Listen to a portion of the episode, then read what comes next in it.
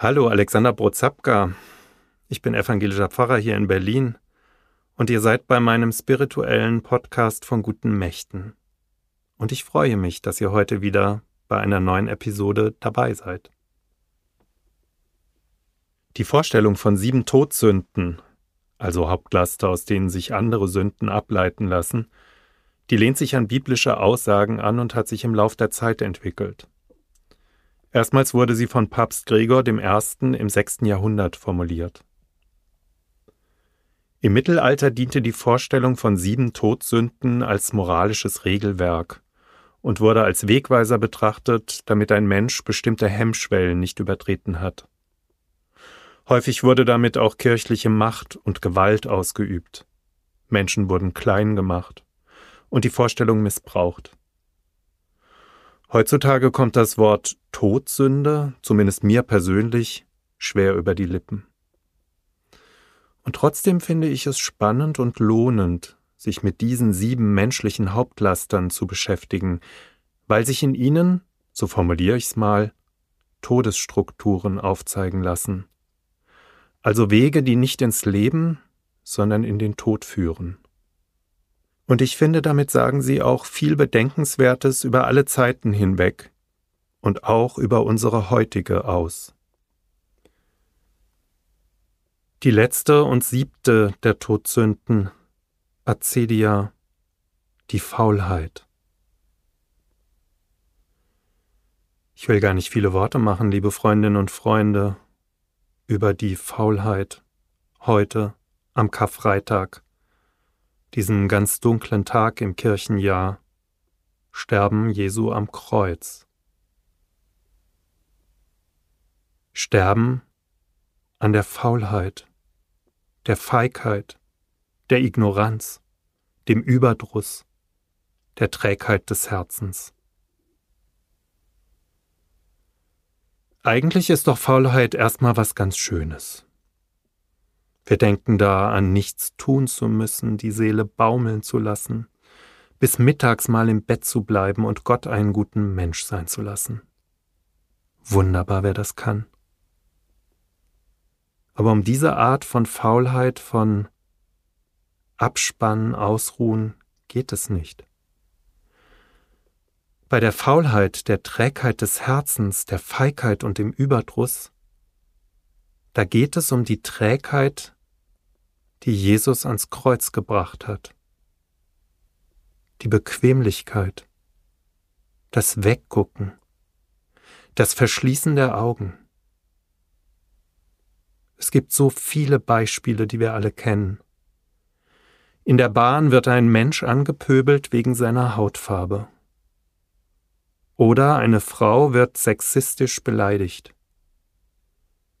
Jugendliche geraten in Streit und gehen aufeinander los. Und die drumherum? Was hab ich denn damit zu tun? Was hab ich damit zu tun, wenn ein anderer Mensch diskriminiert wird oder gequält oder getötet? Das geht mich doch nichts an. Ich hab doch mein eigenes Päckchen mit mir herumzutragen.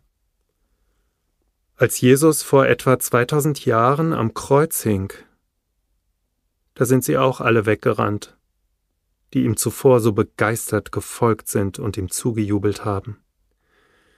Nur ganz wenige haben unter dem Kreuz ausgeharrt, eigentlich nur die Frauen seiner Bewegung. Die anderen waren zu feige, um zu bleiben, haben sich aus dem Staub gemacht. Faulheit im Sinne der siebten Todsünde, das ist mangelnde Zivilcourage. Ich bekomme etwas mit und schaue weg. Die anderen sind mir egal. Ich bin mit mir selbst beschäftigt, will nichts damit zu tun haben. Ich schiebe Verantwortung auf andere ab. Mögen sich doch die anderen darum kümmern. Faulheit, Ignoranz, Trägheit des Herzens führt von anderen Menschen weg, aber auch von mir selbst. Und Faulheit kann auch bedeuten, dass ich immer so weitermache, wie ich es halt immer schon getan habe, aus reiner Bequemlichkeit. Nichts zu ändern an meinem Lebensstil, weil es ja so einfach und so schön und so gut ist. Immer mehr anzuhäufen. Nach mir die Sintflut. Egal.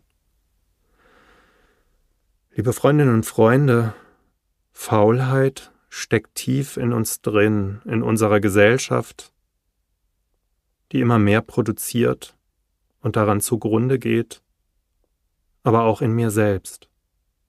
Wegschauen und immer so weitermachen. Das ist die Komfortzone des Lebens. Das zu lassen, sich zu ändern, sich einzumischen, wenn es notwendig ist, auszusteigen aus diesem Hamsterrad, in dem ich mich befinde.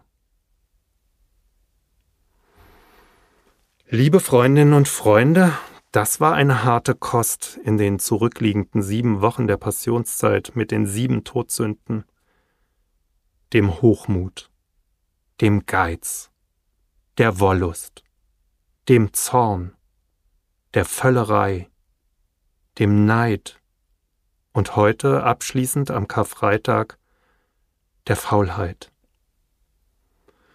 Sieben Todsünden, die so heißen, weil sie nichts Lebendiges, nichts Lebensförderndes in sich haben, sondern ans Kreuz und in den Tod und ins Verderben führen.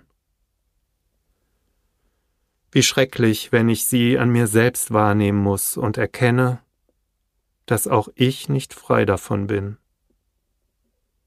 Dann bin ich mit dem Karfreitag tief in mir konfrontiert.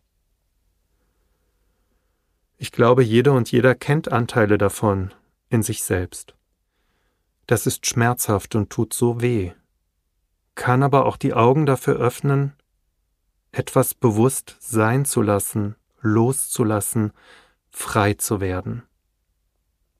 Denn so oder so, es wird Ostern. Fest der Erlösung von allen Todesstrukturen, die uns gefangen halten. Die Überwindung der Todsünden und der Anbruch neuen Lebens, das mir geschenkt ist. Neuanfang, neue Chance, immer wieder das kann ich gar nicht aus eigener Kraft. Da muss jemand anderer aufstehen, auferstehen, um die Augen zu öffnen für das Reich Gottes, das doch schon mitten unter uns ist, trotz allem. Das erkenne ich, wenn ich die Augen oder besser das Herz aufmache. Und übermorgen ist Ostern. Seid ganz herzlich gegrüßt. Von eurem Alexander Brot-Zapka.